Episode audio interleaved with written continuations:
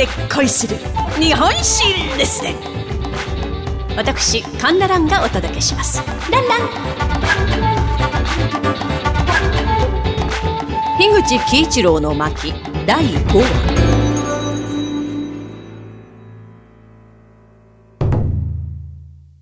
大東亜戦争は昭和20年に入りまして、戦局はますます激しくなり、悪化の一途をたどっていたのです。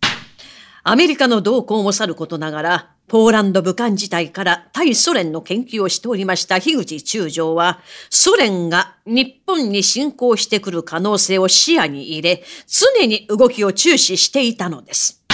なんと、樋口のその読みが的中してしまうんです。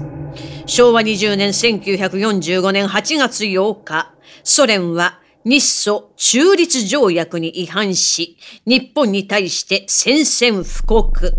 あくる9日、満州に侵攻。まあ、ここでソ連軍は民間の日本人に対しまして、略奪、強姦、殺戮を行ったのです。そして11日、ソ連は南カラフトにも侵攻。この地を守っておりました将兵たちは、ここで負けたらソ連軍は北海道に侵攻すると、何としてもそれを阻止するのだと、死闘を繰り広げていたのです。そして時は8月14日。日本はポツダム宣言を受託。あくる15日、玉音放送にて国民は敗戦を知ったのです。まあ、これによりまして大本営は、やむを得ない自衛のための戦闘行動以外、すべての戦闘行為を禁じたのです。まあ、自衛の戦闘行為も18日の午後4時までとしたのでした。この頃、シュムシュ島の守備隊たちも武装解除の準備を進めておりました。兵士たちは戦争に負けたことはもちろん悔しがってはおりましたが、ああ、国へ本で帰れるぞ。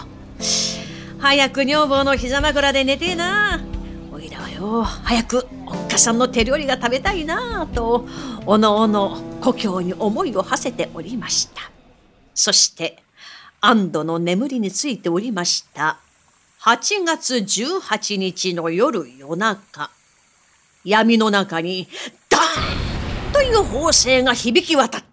です。なんだなんだ、奇襲だ敵が上陸中、アメリカ軍が来たぞ守備隊は即座に戦闘態勢を整えました。ところが、敵はアメリカ軍ではなく、ソ連軍だったのです。ソ連軍はシュムシ島北端の武田浜に上陸。またもやソ連は日ソ中立条約を無視して侵攻してきたのです。この知らせを聞きました司令官の樋口は、大本営からは、自衛の戦いは18日の午後4時まで、それ以降は自衛であっても戦ってはいけないと指示をされておりました。残されている時間は少ない。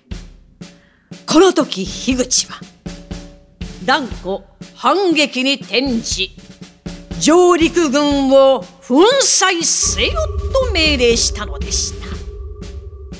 ここでソ連軍を食い止めなければ北海道まで進軍するであろう。何としても倒さなければならないのです。深い霧が立ち込める中、シュムシ島北端の武田浜一帯は熾烈な戦場と化しておりました。この時、四根部隊と呼ばれておりました戦車第11連隊隊長、池田末男大佐は司令部に、池田連隊はこれより敵中に突入せんとす。祖国のいやさかを祈ると伝聞を送り、戦車隊は武田浜に向かって北上。池田大佐は頭に日の丸の鉢巻きを巻き、砲台にまたがり突撃。この戦車隊はソ連軍を次々と撃破。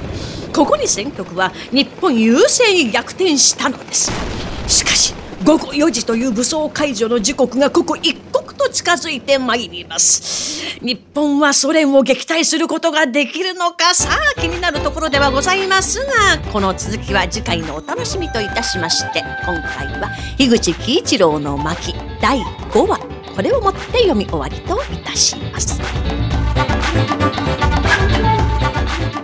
お相手は私講談師神田蘭でございました。ランラン